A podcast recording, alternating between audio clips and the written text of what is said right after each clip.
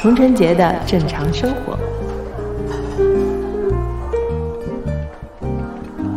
Hello，大家好，欢迎来到童晨杰的正常生活。那又两周没有跟大家见面了，呃，大家最近过得怎么样呀？呃，因为现在掌柜还在北京啊，在北京呢，整个的感觉已经松了很多了，北京已经可以开始堂食了。那上海也已经解封了，所以我们的。番薯啊，今天今天也来到了这个环节，因为番薯一出现，大家都知道今天要录什么环节了，就是我们的读信环节啊！欢迎番薯。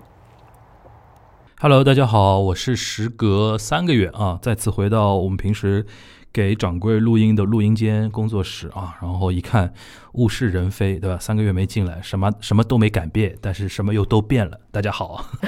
物物是人非是是什么呀？就是你给你跟我们说说什么硬件？就是工作室的硬件什么都没改变，但是好像人的感觉都变了，是吧？那你那个现在工作室的灰尘有没有有没有很高了？已经叠的？嗯，其实还好，因为我那个都是封闭的嘛，窗啊门啊什么的都关着的。然后一那天一看，好像也就薄薄的那沙发上薄薄的有一点点灰，然后稍微那个擦了擦就 OK 了。嗯，所以整个上海，因为还是挺干净的，我觉得。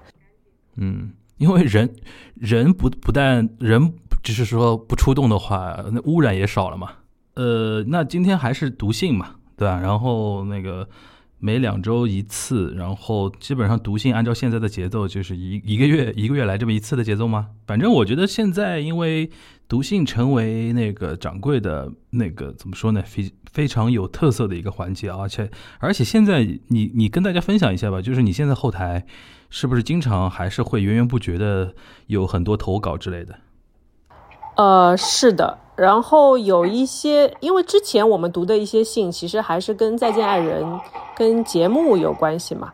就说可能他们在看了节目之后来呃来问童贞杰，就是作为《再见爱人》当中一个比较呃相对清醒的嘉宾吧，然后就是给到给到他们一些意见，呃，但是后来渐渐的，因为我们就是在小宇宙上正常生活的读信环节已经成为了一个相对呃比较受欢迎的板块，所以说开始有一些小伙伴是专门为了给小宇宙的读信环节投稿。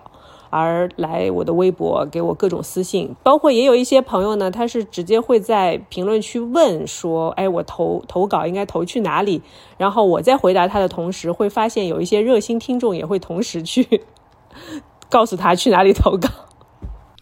那其实蛮好，形形成一个非常好的互动啊，就是有一种社区的感觉。行，那我们那个开始吧，今天。好的，好的，今天还是就是我觉得还是以情感为主啊。其实写信过来的朋友们都是，呃，有情感问题的困扰的会比较多。那第一封信我先来念一下吧。第一封你念吧，那么长。第一封我来吧，你休息休息啊。呃，那个第一封来信，他应该没写名字，那就是匿名，对吧？嗯。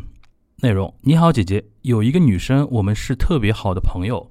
前一段她情绪特别差，就突然跟我表白了。我也觉得她不错，就接受了。因为她情绪不好，所以我那几天就陪她去医院，陪她逛，给她送花。等他啊之后，等他情绪好起来以后，就不想跟我谈了。我们没有正式谈，仅是越界了几天。我觉得我的真心付出被辜负了，他还是想跟我做朋友的。现在不知道怎么处理这段关系。他跟我表白的时候，我马上要跟别的女生相亲。之后他说，因为我们是特别好的朋友，他有点依赖我，怕我跟别人谈，所以先跟我表白了。嗯，最近他还是找我聊天，聊各种话题，但是感觉我们两个之间相处逐渐变得勉强，因为不管是友情还是爱情，我都跟他看不到未来。我其实是想断掉，我觉得一直这样对我来说是一种消耗。我觉得我们两个之间有很呃有很多事情好像难以弥合，这几天就很矛盾。一面是希望他来找我，来满足我被需要的心理；一方面又不希望他来找我，因为这样我能更决断。其实我自己是个朋友很少的人，他算是我为数不多的好朋友。他对我也很重要，他自己也没有朋友，他自身也是个忽冷忽热、有点拧巴的人。我跟他玩，很多时候是在消耗自己。就是特别好的异性朋友越界之后要怎么办啊？而且一直以来我是更喜欢他的，我是焦虑型依恋，他是回避型依恋。我跟他不管做朋友还是做恋人，好像都不适合。我必定是被消耗的一方，门门呃没呃，但是他真的也很关心我，只不过很多时候关心不及时。好，应该是个男生的投稿啊。呃，我觉得这位这位用户啊，这位呃朋友其实是在，因为呃对他他他在微博上就是给我私信的一串名字，也是用户什么一串数字啊，他没有给自己起一个名字，可能也是想把自己完全隐身起来吧。呃，然后他的这封私信其实是非常近期的一封信，嗯，他是他在五月二十一号的时候在问我。可不可以在这里投稿？然后二十二号、二十三号、二十六号、二十九号、三十号和六月一号分别都写了一段给我，所以就是这封信会那么长。其实他是在不断的更新他近期跟这个女生的状态以及他的一个心心态的呃历程啊，所以就说嗯，我觉得。然后他近期还还昨天还在来问我说什么时候可以排到我呀？然后我觉得他应该是挺着急的，就是一位急诊的病人啊，别的可能是门，对对对，别别的可能是门诊，就他直接就打幺二零过来了。我觉得呃，既然那么那么就是急迫的话，我们就先把他的信提上来。先跟他来聊一聊吧，就是可能这这封这次读信可以给他的这个关系，或者给他现在自己的状态一些小小的帮助，我觉得也是很好的啊。呃，然后我整个看下来，我觉得，嗯，其实这个女生是不是有点就是把她当备胎的感觉？看不清楚，我觉得从男生的视野写出来的这篇东西，好像我是判断不了这个事情。但是整个信给我的感觉哦，因为就是一般我们接到情感方面的信都是女生写的，是说男生他已经被就是这段关系就是拉到一个这么拧巴的状态，他自己也说自己自己觉得他是个忽冷忽热、有点拧巴的人。但是我觉得其实你也挺拧巴的，这位用户。但是我觉得，OK，你们我们来说一说吧，就是。范叔，我觉得这个可以跟你聊一聊，就是男女之间有没有纯友谊？没有。为什么？嗯，我觉得对友谊的定义吧，这个东西，就是我对于朋友、对于友谊的定义可能比较偏，呃，就是说窄一点啊，不是泛指的那种。比如说认识就算朋友，那不算嘛，对吧？就密友、亲友，或者说这种挚友的话，我觉得异性之间，我个人觉得蛮难的。就可能我我跟你分享一个，就是近期的事儿。前两天，呃，因为前两天北京还不能堂食嘛，所以我有几个异性朋友就来我家吃饭。然后，呃，先声明啊，就是这些事情都是在 K 歌的允许下才发生的。然后，对他来，他来，他来我家吃，他们来我家吃饭，然后几几个男生，就是认识很多年的朋友，同时也是有一起工作过，有一起就是就是反正相处了一段时间，就大家彼此都比较认可对方的那种，嗯，然后来我家吃饭呢，就是就突然就是聊起了这个话题，说男女之间有没有纯友谊，然后呢，就突然有一个男生就说起来说，我觉得。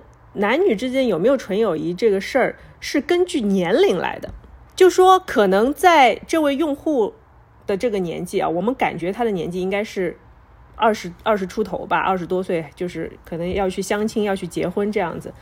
然后，呃，他可能跟女生的相处的话，就就难免会有一些呃青年男女之间的荷尔蒙的产生啊，或者胡思乱想呀这样的这样的。成分会占的比较多，但是我那个朋友的意思呢，他就是觉得说，男生到了四十五岁以上之后，就开始去懂得说，呃，把女性作为一个个体去看待，就是说不会再那么多的胡思乱想，呃，然后呢，就是说开始懂得真正的欣赏女性，因为自己在生命中可能也已经呃经历了很多女生吧，然后就可以去判断出哪些女生是可以跟他呃变成亲密关系的，哪些女生可能她就是做朋友的，就是这样。嗯，所以我觉得说在嗯。周围用户的就是这个年纪啊，确实很难把这两种关系分得很清楚。但是我总体看下来啊，我还是觉得这个女生的操作是有点有点问题的。就是这样反反复复，我不太懂这种女生的心理啊。就是因为我是从小就是异性朋友很多的一个一个人，就说，但是我朋友和男朋友是分得非常清楚的。就说我要喜欢一个人，就是就是就是喜欢，就是上手，就是可能就是冲着做男女朋友去的，不太可能说发生到，呃，就是做了很久的朋友，然后突然我来跟你表白一下，然后过两天又说不行了，又做回朋友，这种事儿我是不太能理解的啊。嗯，然后，然后就是他可能是不是因为他就是发出现了一种，就是因为你要去相亲了，然后他觉得可能要失去你了。所以他跟你表白一下，想把你拉在身边，这种感觉，你觉得有吗？嗯，有吧？我觉得有点有点被拿捏的感觉吧。这个男生，哎，对的。而且他，你看他将近一个多礼拜，哦，不止，将近十多天，每天都处在这种这种情绪里面。其实我觉得你自己说的已经非常多了，因为你也提到说，我其实想断掉。我觉得这一直对我来说是种消耗，真的就是消耗呀！而且我看这封信啊，明显感觉这位男生其实你是还是挺喜欢这个女生的，但他这种喜欢是非常被动的，就是，嗯，怎么说啊？有点抖 M 啊，就是就是他可能希望，他可能比较习惯被拿捏那种，你能理解吧？就是被 PUA 习惯了。所以，我脑中浮现出来的他们俩的关系，应该是不管他们在做朋友的时候，还是男女朋友的时候，这个男生他相对他是比较会听那个女生的，就女生女生是那种主意比较大的，然后哎，我们去干嘛？我们去干嘛？就是都是听这个女生的。然后突然被表白之后呢，她就是其实心理上还是有一种怕失去的感觉。对，就是那时候可能是乱乱的，就是自己也没有完全想过跟他在一起会是什么样子，或者会有什么样的后果，呃，只是说，哎呦，我此刻如果拒绝他，可能我就失去这个朋友了。嗯，这个是比较多的东西。然后之后的话，可能也会就是害怕，就是说，哎呦，过呃好了几天之后又分手了，那是不是朋友也做不成了？那这样不是我我不值当啊？我本来有个那么好的朋友，结果因为越界了几天之后，我变得失去这个朋友了。对吧？这个越界也很也很有意思。我在读的过程中，他有很我发觉这个投稿者啊，就是现在现在年轻一代真的就是书看的多，就是各种各样的那种名词儿很多啊，对吧？就是比如说，呃，我刚刚才读的过程中，我有一度皱起眉头的地方啊，就是比如说他这段话怎么说来着啊？呃，我是焦虑型依恋，他是回避型依恋，这这种。名词我都第一次看到。呃，我觉得这不是书看的多，这应该是公众号看的多吧，或者是小视频看的多。是啊，我觉得一个男生能到这种程度，就是他首先要看得出来啊，就是，呃，这个事情困扰他已经很厉害了，至以至于他能去主动的去找来这种文章或者找来这种书来看，然后说明非常的困扰他，然后他他一定要找到答案嘛。而且他投稿给你，而且挂急诊，看得出来他真的是非常困扰嘛，这个事情，对吧？我觉得他去分析这种什么人格，什么人格，就是，这确实是就是比较少女的行为啊！我说你一句，这位这位用户，我我我我同意，我同意，我同意，是吧？就是比如说我们年轻的时候谈恋爱，都会去看看对方的星座呀、血型呀，然后最好是八字合不合呀，然后啊最近的运势啊，我跟这个人的运势对一对，是不是大家会有火花？就是这种，嗯，所以就是我我也很理解，就是在。在比较年轻的时候，对于一段亲密关系，不管是朋友也好，恋人也好，就说你生命中这个这个时候，你会觉得这个人是非常重要的，你不想失去他，所以你会你会找各种的办法、各种的手段去去找文章也好，百度也好，就想办法去找到为什么事情会变成这样的一个原因。嗯，包括你来写信给我也好，你想要一个一个一个一个劝诫也好，或者说一个方向也好，但是我告诉你，亲爱的这位投稿者啊，就是说，其实你在不断的成长的过程中，你会自己找到一些答案的。因为其实事情的发展啊，现在看起来好像是你在单方面比较焦虑。呃，比较去想要解决这个事情，但是我觉得从另外一方面来看，这个女生其实她内心也是乱的。嗯，就是这我同意，是吧？就是其实你们两个都是非常乱，所以今天这样，明天那样，一会儿说这个关系，一会儿说那个关系，就是非常乱的。我觉得，哎，万变不离其宗，无非就是沟通二字。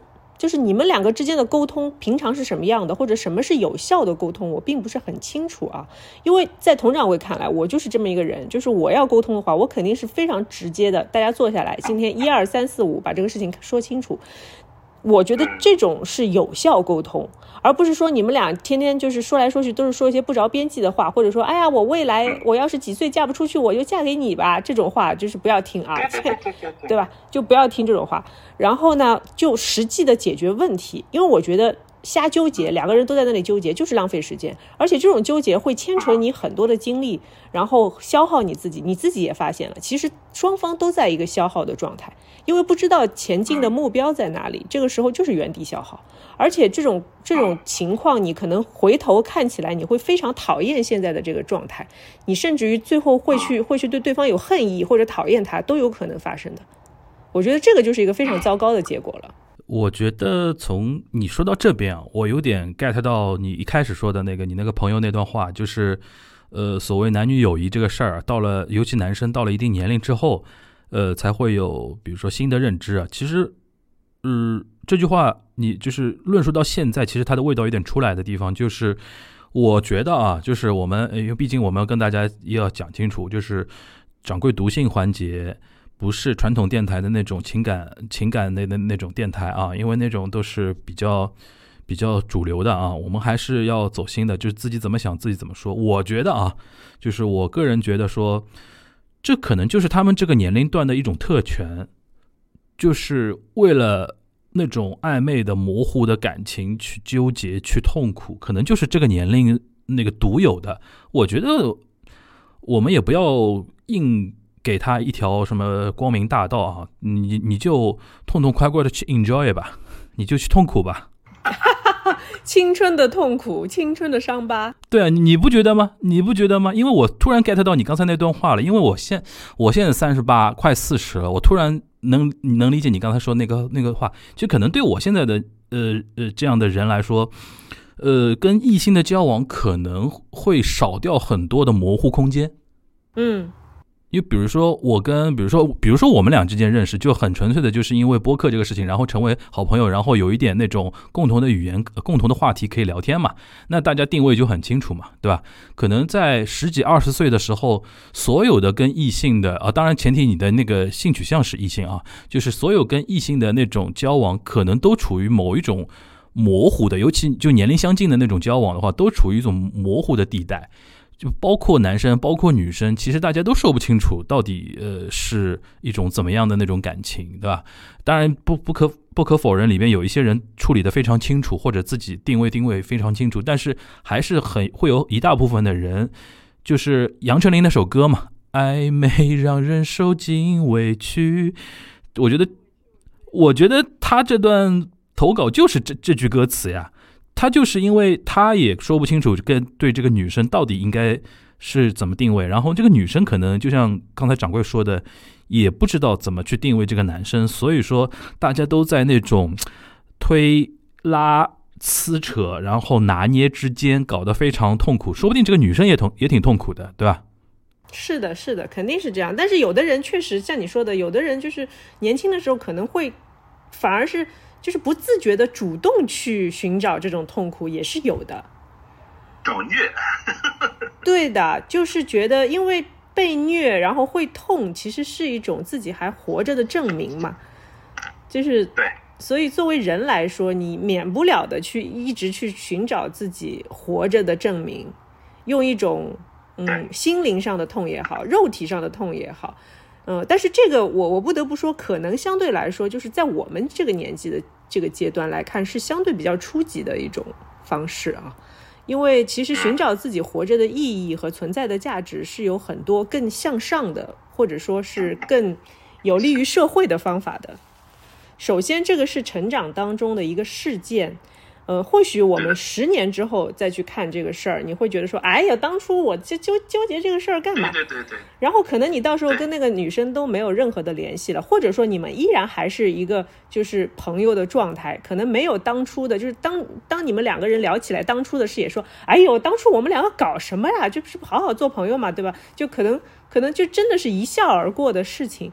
嗯，我觉得我觉得此时此刻的纠结，可能也代表了。你对于这段感情，或者就是其实你们双方都对这段感情的非常看重的这样一个心态，所以有有这样有这样一段感情的存在，我觉得是一个好事情。行吧，我觉得我觉得这位听友啊，还是对，就把它当一段经历来看待吧。因为呃，时间也好，然后你们之间的一些相处的状态也好，会慢慢的把你们这个事儿带向一个某一种结局的。嗯，同意。好吧，那我们这封信就差不多。嗯，好嘞。这个急诊挂完之后，接下来好像就相对从容一点了啊。门诊。对，接下来接一下门门诊的客人，这位小山，我们叫他小山吧。小山说：“呃，童姐姐你好，我最近遇到很大的困惑，想跟你说一说啊。我和男朋友从高一在一起。”到大一的时候分手，分手原因是我觉得对方不喜欢我。后来意外碰面呢，又联系上，发现男生本身就是不善表达的人。我离开后，他很委屈难过。我提出来再在一起，男生同意了。大三又在一起，一直到我读研一，现在他是读研一啊。男生毕业在小城市找了国企的工作。上个月呢，我们发生了很大的争执，本来就是一点点小事情，结果呢越来越严重。我对他失望了，我觉得他还是不能好好沟通，一直没有什么进步。我这边呢也很无力，所以中间一个月没有联系。后来聊了一次，他说他现在也不知道什么是喜欢，什么是合适。我这边也没想清楚想要什么，但情感上呢又非常舍不得。现在一会儿觉得和好吧，好好处；一会儿觉得自己想要什么都没想清楚，以后会以后会不会还是吵？挺难熬的这样的日子，嗯，这个其实跟上封信也有也有一些点是挺接近的啊。就是我觉得来信的朋友吧，其实都是处于一个纠结期，对吧？不纠结就是很清楚自己爱的是什么，要的是什么的时候，也不给掌柜写信。所以我觉得这个状况状 对这个状况会是会是比较比较持久的一个情况。呃，从高一到大一在一起三年，是吧？然后分手之后又在一起，呃，大三又在一起。分手两年之后，大三又在一起，一直到读研一。呃，这个我不太清楚啊，因为我没有没有上过研究生。就是大学毕业之后是直接读研究生的吗？对对对，研一。研一，那就是大三。对，大三、大四、研一。又在一起。如果考研是呃，就是应届考研的话啊，就说，然后就说，我觉得你们这段关系确实就是兜兜转转的，就我只能说你们缘分还挺长的。然后呢，我觉得说，这位女生就是现在现在的状况是你先。是不是先确定一下自己此刻对他的感觉？就是不是因为觉得你写的那么多的过程啊，分分合合又在一起，然后跟自己说哦，我们俩挺有缘分的，是不是我们还是继续这样下去？就是一边是这样的自己在跟自己说，然后另外一边又跟自己说，哎呀，我不知道就是未来是什么样子，嗯，然后呢也越来越多的争吵，对他呢又很失望，嗯，其实对于掌柜来说呢，我。我不是一个特别擅长谈很很长时间恋爱，同时跟一个人分分合合的这种性格的人啊。然后我一直觉得呢，就是两个人的恋情如果有过分手之后，嗯，其实挺难复合的。就是复合了之后，可能也会是处在一个问题很多的状态。所以确实你现在就是处在这样一个状态。嗯，当然就是我们我们不排除说，其实现实生活当中有很多的人，他可能在在分手之后，然后复合之后再在一起，哎，反而就是可以走得很很远。但是这个呢，就是情况不太一样，而且时机时机和时间点不太一样。我还是觉得你们相对你们的情感发生还是在比较年轻的时候，所以呢，就是在年轻的时候谈恋爱呢，有的时候就是会会产生一些就是类似青梅竹马的情感。所以这样的情感呢，会让你变得就是比较的容易产生舍不得的情绪啊。这个可能说起来有点残忍，但是呢，就是我觉得一段好的亲密关系呢，一定是双方互相沟通都是非常通畅，然后对未来有一个共同目标的这种关系，才可以走得相对的比较长远。但是现在从你的整个的整个的描述上来，我觉得说其实嗯，就挺难走下去的。起码我现在带入你的心情啊，我觉得是是有点难的，而且尤其是你知道，你知道，就是就像就像就是沙发上的一坨一坨污渍，如果一开始只是一点点酱油渍啊，你稍微擦一擦可能看不出来，然后你你用的时间长了之后，就这坨污渍就会变得越来越大，然后跟旁边的污渍融为一体，这个时候你就很难去把它弄干净了，这个就是。比较久的恋爱可能会带来的一些问题，或者说你们当时没有去处处理掉真正处理好的一些问题，然后到了今时今日的话，它其实已经累积成为一团很大的污渍了。这个时候你要用很大的力气，可能才可以把它洗掉一点，也不会说洗得非常的干净。嗯，所以对我来说啊，我觉得确实是到了要好好想一想的时候了。你既然写了这封信，我觉得你心里应该也是已经有了，嗯。就是分手这个选项了，你怎么看？我突然想到一个话题啊，我觉得我们可以聊聊，就是关于那个争执啊。首先，我觉得呃，我们把争执分两种啊，然后我们看看各自来怎么看这个事情。就是因为你提到这个投稿者，他跟这个男生缘分还挺长了嘛，断断续续从高一一直到他研一，对吧？中间也有那个四五年、四五年、五六年、六七年的时间了，对吧？呃。对，高一三年，然后大学四四年七年，然后研一一年八年，中间去到两年六年嘛，对吧？就是认识八年，断断续续在一起六年时间，这种情况下的那种争执啊，而且他提到说是一点点小事情，然后越来越严重的那种争执，和一种就是大家刚认识没多久，然后就是电光火石，那个在一起没多久就哗哗哗乱吵那种那种感觉，你觉得？呃，哪一种争执更更就是说更无法挽回，或者更难以解决？我觉得肯定是后者啊。就是你知道，在在我的我的性格来说，如果大家一开始的电光火石的吵架，可能是因为就是其实你并不了解对方，就是你们这是这种是磨合的争吵。呃，很多的争吵可能是呃，他如果能够。转化为一个正向的沟通的话，其实是可以解决很多问题的，然后增进彼此的了解，加深彼此的，就是对对方的一些，就是你的点在哪里，就是我们说的通俗一点，就是你的点在哪里，我的点在哪里，这这个是一个磨合的过程。但是在就是反反复复的关系存续当中所发生的这种嗯吵争吵，就是而且一一有小事就争吵，其实我觉得如果是我的话，我会觉得蛮绝望的。就是我是一个，我是一个不太能够容忍自己的亲密关系或者自己的生活，呃，在倒退或者说停滞不前的这样的一个状态的人。我是希望就是我的亲密关系的，就是另一半，我们我的亲密伴侣，就是至少我们俩的关系是在不断的一个进步，哪怕很小很小，就是进步升华的一个过程当中。就是有些事儿可能我们慢慢的相视一笑就过了，你懂吗？就是这种。就一笑泯恩仇了，就不用说了。我知道你的点在哪了。好了，可以了。就是慢慢的就是时间长了之后，应该是进入了这种状态才对。而如果就是越来越多的争吵，越来越为了甚至于小事情争吵，我觉得一定是双方心里都积了很多对于以往一些没有解决好的问题的一些怨气。嗯，对。是吧？就是说，比如你某一天我把手割破了，哎，口子挺深的，我就把外面一缝好了，你就暂时血止住了就好了。但是里面有没有长好，其实你并不知道。嗯，等到有一天。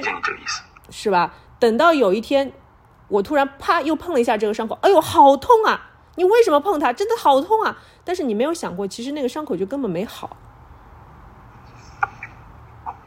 对，是吧？所以我觉得，嗯，小山啊，其实我觉得是到了好好的思考一下，因为这个年纪吧，你说研一其实也渐渐的，就是可能要面临一些呃婚姻啊，然后家里肯定也会有一些想法，然后你自己也会有一些想法，说接下来是不是亲密关系是要走到哪儿去？就说是继续好，那肯定是奔着结婚去了，是吧？已经那么多年了，然后也到了这个年纪了。如果不好，那是不是就是，嗯，我们不说及时止止损吧，听上去好像有点无情啊。但是就说，呃，你对自己要有一个情感上的规划，我觉得这个还是比较重要的。就是有的事儿吧，就是拖拖拉拉的没意思，对他也不好，对你也不好。有道理。然后我觉得还有一点可以指出，就是可能他们现在的状态不一样，也是导致了呃想法的不同嘛。就现在一个是在读研一，一个是已经在国企工作了嘛。这种环境和那种生存状态的不同，其实会让人的想法产生呃一定一定的那种差异的啊。然后中间他有一句话，我觉得蛮有意思的，其实说。呃，后来聊了一次，男生啊，男生说他现在也不知道什么是喜欢，什么是合适。我觉得在我这边说出这个话就不要就结束了了吧，对吧？男生能说出这个话，我觉得他已经是对吧？就可以结束了，就是在我这儿也是这样。对，对，当然我们已经有很多年的社会经验和亲密关系的经验。对我我们我们老鸟了，这已经哎，对的，就是也到某个点啊，结束了就可以了。但是我们我们这样会不会显得有点世故？对对对对对对，而且我们毒性嘛，总要显得知心大姐一下的，所以说要慢慢推到这个这一步嘛，对吧？嗯，是的，所以我觉得我突然想起，你知不知道以前那个上海这边电台有一个主播叫万峰老师，我知道，就是他们那种风格还蛮厉害的，就一开始离跟他离 那种感觉，就是我们还是要逐步像做做数学题一样推导到这边啊。啊、我们还是抽丝剥茧的啊，就是毕竟我们的来信量也没有万峰老师那么多，他可能每一封信就只有一两分钟的时间，但是我们还是可以每封信讲明白。对对对，我们可能花个十几二十分钟，甚至半个小时的时间来来跟来信的听众、听友朋友好好的沟通一下啊，然后听一些我们的废话，然后 希望你们就是、呃从一些过来人也好，或者说大哥哥大姐姐的生活经历当中，呃提取一些精髓，希望不是糟粕啊，给到你们。嗯哼哼，行，那我们第三封信好吧？好的，第三封你来读吧。第三封依然是依然是一位匿名啊。然后，掌柜您好，我是一个大四的学生，原本是打算考研北大，之后为了避规避考研风险，选择保研去一所原本不太想去的二幺幺。我有一个很要好的朋友，几乎每天聊天，他考的是我保研所在的学校。考研初试成绩出来后，他没有进复试。和他聊聊聊天的时候，我看了一下今年的北大的分数，我感慨，早知道北大今年这个分数，我也坚持考北大好了。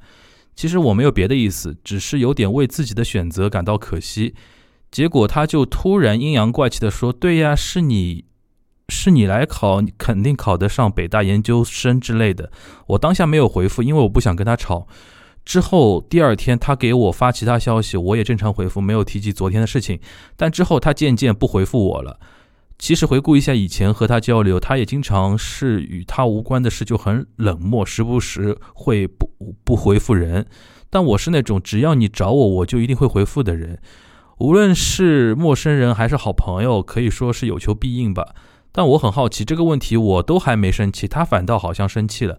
一个几乎保持每天聊天频率的人，就这样突然间消失在你的生活中，我不知道是不是我的问题。我经常会遇到不会回复别人的人，但无论他们怎么对我，只要他们一找我，我就立刻会心软回复，不在乎他们之前有没有及时回复之类的。我是不是哪里出了问题？过于纠结细节了吗？过于心软了吗？希望能被翻牌。这个问题困扰我很久了。谢谢掌柜，祝掌柜一切顺利。嗯，这个问题我觉得这位朋友应该也是位女也是位女生吧？嗯，一个女生，对，其实就是突然让我想到了我最近在追的一部剧，叫做《我的天才女友》。哦，是啊，怎么说？就是他们两个，你看，其实他们两个应该平常成绩都还挺好的，然后关系也很好。就说突然就是因为两个人都要去考研究生嘛，所说明平常成绩还是不错。是这样的，我理解他是这个意思啊，就是投稿者的这位同学呢，就是成绩肯定相对更好一点，然后他本来是能考北大的，但是呢，出于那个呃保底的一个心态，考了一所二幺幺，然后他那个朋友呢，就是呃水平可能就是考二幺幺那所学校的水平。然后呢，就是结果出来之后，他就抱怨了一句，就投稿者就抱怨了一句，看到因为今年北大可能考研那个分数不高嘛，他就报了一句，早知道我就去考北大了。然后那个女性朋友，他那个女朋友就说了一句，哎呀，你肯定应该去考北大的呀。然后怎么怎么样，就可能有点阴阳怪气，你知道吧？然后投稿者的意思就是说，他这句话我都还没有生他的气，竟然过了两天他不回复我了，他心里边觉得有点落差嘛，就是不平衡了嘛。啊！但是我为什么引用《我的天才女友》这个剧啊？因为其实这部剧也是说的两个女生当中一种，就是她们表面上是很好的闺蜜，从小一起长大，然后经历很多事情。但是就是你知道，这种纯真的友谊，当在面临一些成长和现实问题的时候，它会产生一些裂缝。但这个裂缝到底大到什么程度的话，其实还是跟双方的性格会有很大的关系。因为作为我自己来说啊，就是说，呃，如果我身边。就是当然，我很我跟很多的我的亲密的闺蜜在一起，就是一对一的那种闺蜜，就是两个人特别好的那种情况下，就是一般来说，呃呃，我们都是在互相较劲的一个状态，你知道吗？可能可能你是男生，你没没有那么感同身受啊。女生就是会一种有一种互相较劲的状态，同时就是就是甚至于不管是成绩也好，前途也好，甚至于到了某些成某些阶段的话，会有一种。就是你先找到男朋友，还是我先找到男朋友？然后我找男朋友是什么样？你找男朋友是什么样？就是有没有，就是就是一种互相攀比的心态，你知道吗？嗯，就是默默的较劲，但是这种不会拿在明面上说。但是我觉得啊，这封来信的话，我觉得呃，其实是说明了一些问题的。就你可以把它认为是一个误会，他可能就是心情不好的情况下说了一句，但是从某种程度上来说，其实他可能心里是一直是这么想的。就觉得，哎呦，你一一直成绩好惯了，你还在我面前去说这种风凉话，他可能觉得你说的是风凉话，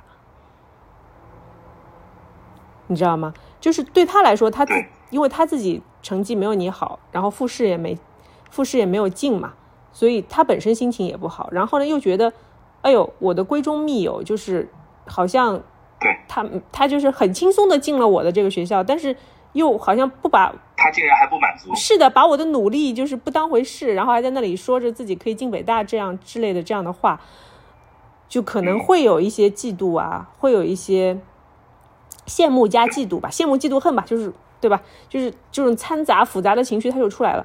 但是你要具体去分析，他究竟是好心还是坏心呢？这个就是很难分析得出来。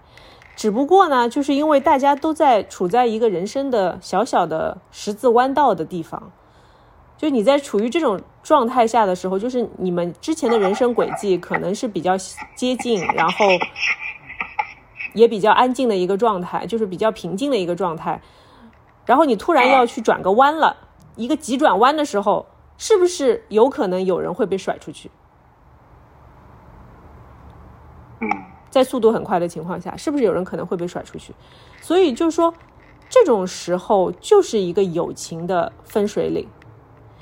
这个其实对于我我来说啊，因为这位男性者，我看了一下他的他的后面的一些对自己的评价，说，呃，我是一个就是别人发消息给我就会回的人啊，我不会故意不理人家呀，对吧？然后不管他们怎么对我，只要他们一找我，我就会立刻心软啊。我觉得其实我有时候也是这样子的人，就是对于我觉得还是朋友的人，不管是不管是什么状态，或者我们之间哪怕出现了一些争吵、一些拌嘴。但是只要是别人给我发消息，我一定是会回复别人的。他他他不理解的是为什么对方可以不回复他，这其实也是我一直很不太很不太理解的点。这个我也不理解啊。你也不理解是吧？就可能嗯，就就就这这一块我们是同一类人，是吧？就是成年人之间不应该存在这种这种问题嘛？这其实是比较比较相对有点小孩子气了，有一点。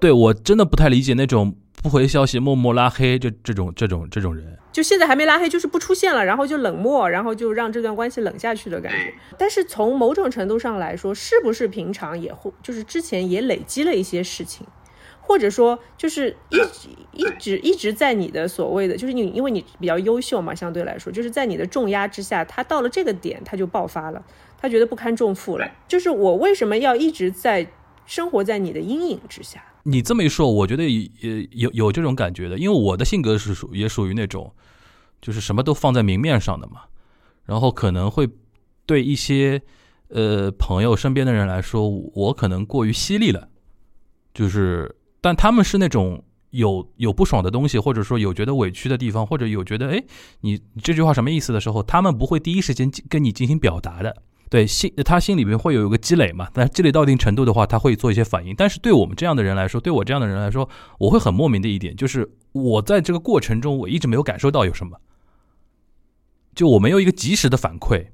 所以说，这个也是性格上的问题，我觉得没办法，这个东西好像。呃，是，就是如果是夫妻关系的话，那我就劝你们一句：性格不合就不要在一起了。对吧？但是就是我，我很，我很，我很能够体会你现在的心情啊，因为其实掌柜以前也有过类似的经历，就在上学的时候有很好的朋友。你的经历肯定会这样的吧？有有肯那那么就是说那么特殊的经历，肯定会招致招致很多身边的那个女性朋友、女性同学的这种这种样的那种。没有，但是但是也会有一些女生让我感觉到有点嫉妒啊，你懂吗？是啊，对，就是这个都是互相的，就是因为每个人都是。非常独立的个体嘛，就是他身上，嗯，在你身边出现的人，你一定有他吸引你的优秀的地方，他的魅力的。所以就说，有的时候很矛盾，就像男女朋友一样，有的时候是因为这种东西被吸引的，但是后来又会渐渐的随着关系的加深，又被又被这种优秀所所刺伤。当你知道他真正的想法是什么的时候，可能你可以更好的去处理这件事情。但是呢，我是觉得啊，如果对方已经是这么冷漠的，就是不想再跟你有过多的交流的话呢，其实我们现在这个阶段也没有必要去强求。嗯，就不管你以前做了什么也好，他觉得你做了什么也好，或者你觉得他做了什么也好，至至少到目前为止，可能这个爆发点是已经存在了。嗯，所以我们也要接受，有的时候在我们的人生当中，朋友就是有来有去的。我觉得掌柜，我觉得我在。多问一句啊，嗯，我感觉啊，除了说针对这个呃投稿者针对这个女性友人的这个互动关系之外，他很介意的一件事情就是，你觉得这件事投稿者他有没有做错？他很介意这个事情，他介意自己到底有没有错？我觉得从你的，因为是你的来信，老实说啊，我们我们不能说有一种护犊子的心态，就是你是掌柜的门诊病人。我就帮你说话，对吧？这个其实是对你的一个不太公平，同时对对方也不太公平。就说，就像就像我之前跟李松蔚老师聊的，大家调节夫妻关系的时候，也是需要双方都在场的情况下，这个事儿才能被更客观的展现出来。那如果没有一个更客观的展现，其实旁边的人说的意见都是 bullshit，都是屁话，就是说了也没用。所以呢，我觉得说。OK，你给我们来信，然后我从这，我从你的这个方面来看，OK，好像你的问题并不是很明显。但是就像我说的一样，就是有的时候呢，一段关系的结束，它不是因为今天这一件事情，你不能只盯着那个导火索，你要看到导火索后面连着的那个炸药，它是怎么会形成的。嗯，这个是一种我觉得人生的智慧吧，这是你要去学习，你要去发现的。我觉得，呃，我最后可以补一句，就是，呃，说的我说的比较直白一点啊，我觉得他能写这段话过来，其实说明他内心会觉得说那天跟那个女生说的一些话里边，他自己是有点问题的，他意识到了，他意识到了，然后我觉得既然你已经意识到了。其实我就不要过多的指责指指责自己啊，因为我像那个樊樊叔，我也是这样的人啊。有的时候可能一句话两句话，就是说没没没考虑很多啊。尤其像自己年轻的时候可能会这样，但是我觉得不要因为这一次两次的人生中的一些呃，社交上的或者说一些跟朋友互动关系中的一些失败啊，所谓打引号的一些失败，然后过多的自责，我觉得你能意识到自己可能会有问题，这个事情本身就是一种进步。那我们在下一次或者面对别的人的时候，可能更体贴一点，更细心一点，更为他人着想一点，更站在别人的角度考虑一下问题，可能不就好了嘛？因为我觉得怎么说呢，就是人生就是一场那个马拉松嘛，对吧？你怎么可能说啊，你一开始就是。说是冠军或怎么样，你甚至不知道，甚至你不知道自己能不能跑完，对吧？我们主要还是把它跑完嘛。所以说，我觉得也不用太过于自责吧。下一次注意，对吧？朋友反正有来有去的这个事情也就这样了。然后我觉得你能意识到这个，然后下次改改变一下自己，我觉得就是比现在更好的一个自己吧。我觉得可能是这样说吧。嗯，哎呀，我们番薯还是非常温情、非常善良、非常暖啊。嗯，但是我觉得，当然这这些就是我们可能在别的主播那里也可以听到啊。但是，对对，掌柜想说一句的就是，呃，我觉得还是去静静的去分析一下，就是至少不要再犯同样的错误，或者说自己也不是错误吧，就是说自己就是分析一下这段关系，呃，他的性格也好，你的性格也好，你们的一些事情也好，稍微的去思考一下，就是。嗯，我觉得肯定不是今天这一句话的事儿，对，就这种思考呢，我觉得是不是说归咎于谁谁的错，就是双方的关系就是没什么好归咎的，对吧？大家都曾经在一起很开心过，那就可以了。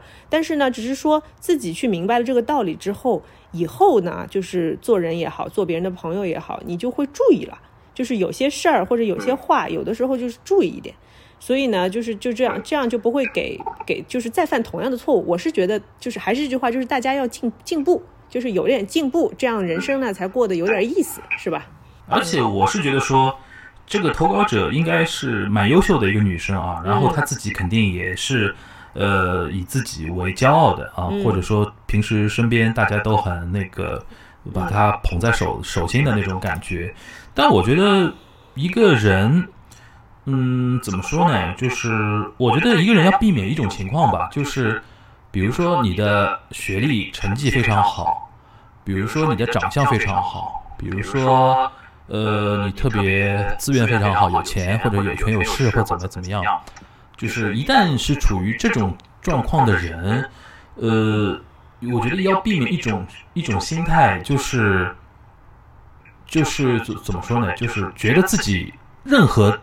领域任何角度都是应该是没问题的，都是应该是好的。我觉得你要接受一个性格上可能没有那么完美的自己吧。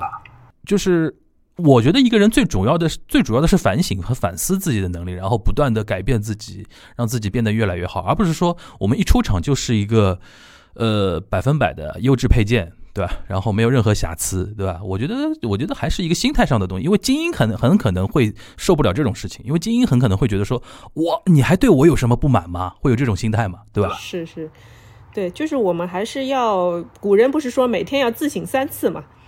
对对对，是吧？要就是好好想一想，哎，今天就是随着。年龄的往上增长啊，性格也变得渐渐的成熟起来。因为我我我觉得我和番薯现在跟你说那么多呢，其实还是怕你在日后的呃生活工作当中会吃亏，是吧？就是说，因为自己可能一些忽略的点或者没有注意的点，然后没有共情到对方的点，而造成一些以后不必要的一些就是就是类似的这种状况发生啊。嗯，因为其实其实因为现在还是同学的阶段嘛，就是在学生的阶段，其实相对还比较单纯。你这个同学再怎么恨你，他都不会都不能把你怎么样。但是在社会上，小人难防，可能你一句话说的不好的话，可能未来就被穿小鞋，各种各样的问题可能就会出现。是的，说的再吓人一点，就是怎么死的都不知道。太吓人，你直接到位了，一步到位。对啊，就是说的吓人一点啊，但是但是我觉得多多思考总归是一件好事情，好吧？行，那我们那个今天时间差不多吧？差不多了，我们三封信读完了，然后还有一些信呢，我们在下期的时候为大家来安排。好了，又是两个礼拜以后见了啊！对啊，两个礼拜感觉跟大家就是好像隔了蛮久没见的啊，大家不会把我忘了吧？呃，那然后今天非常感谢番薯啊，以后我们的读信环节，哎，我们下次再找一些新的嘉宾来一起读信吧，我觉得应该也会挺有意思。等那个等呃等，因为现在那个掌柜还在北京嘛，等掌柜回到上海之后，我上次已经有跟掌柜提议过，我说我说以后是不是请一些你圈子里边的一些好朋友啊，甚至闺蜜啊，大家来一起来读同一封信，对吧？看看对同一件事情，就是你们两位姐姐来跟人家来出出主意之类的。嗯，是的，然后呢，也希望就是各位听友们啊，如果有什么问题的话呢，还是积极的给掌柜来，呃，投稿。然后呢，如果有一些看法和想法，也可以，我们就在讨论区，在评论区讨论也是没有问题的。然后我们有的时候可以把评论区的一些比较有意思的评论，我们也来聊一聊，对吧？因为可能我们聊的就是我们两个人的视角嘛，可能评论区的听友们他们会有他们的视角来给我们一些新的观点和角度，那我觉得也挺有意思的。好，好吧，那我们今天的读信环节就到这里啦，感谢番薯。那我们今天童贞节的正常生活就到这里啦，拜拜，拜拜。不介意用爱来醉生梦死，原来被催眠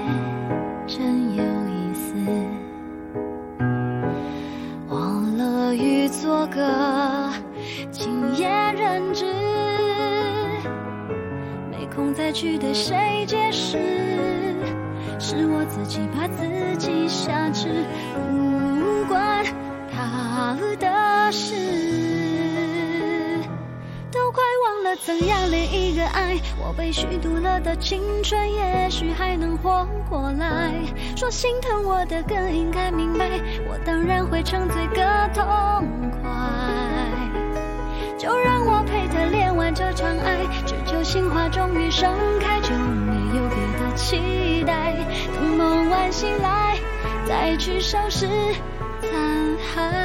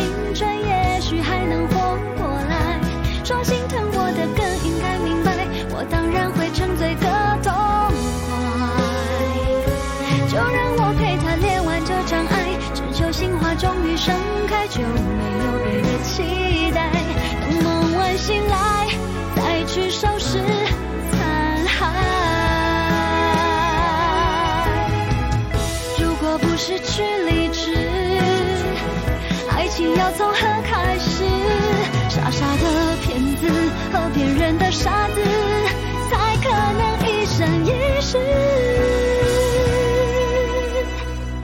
都快忘了怎样恋一个爱。我被虚度了的青春，也许还能活过来。说心疼我的更应该明白，我当然会沉醉个痛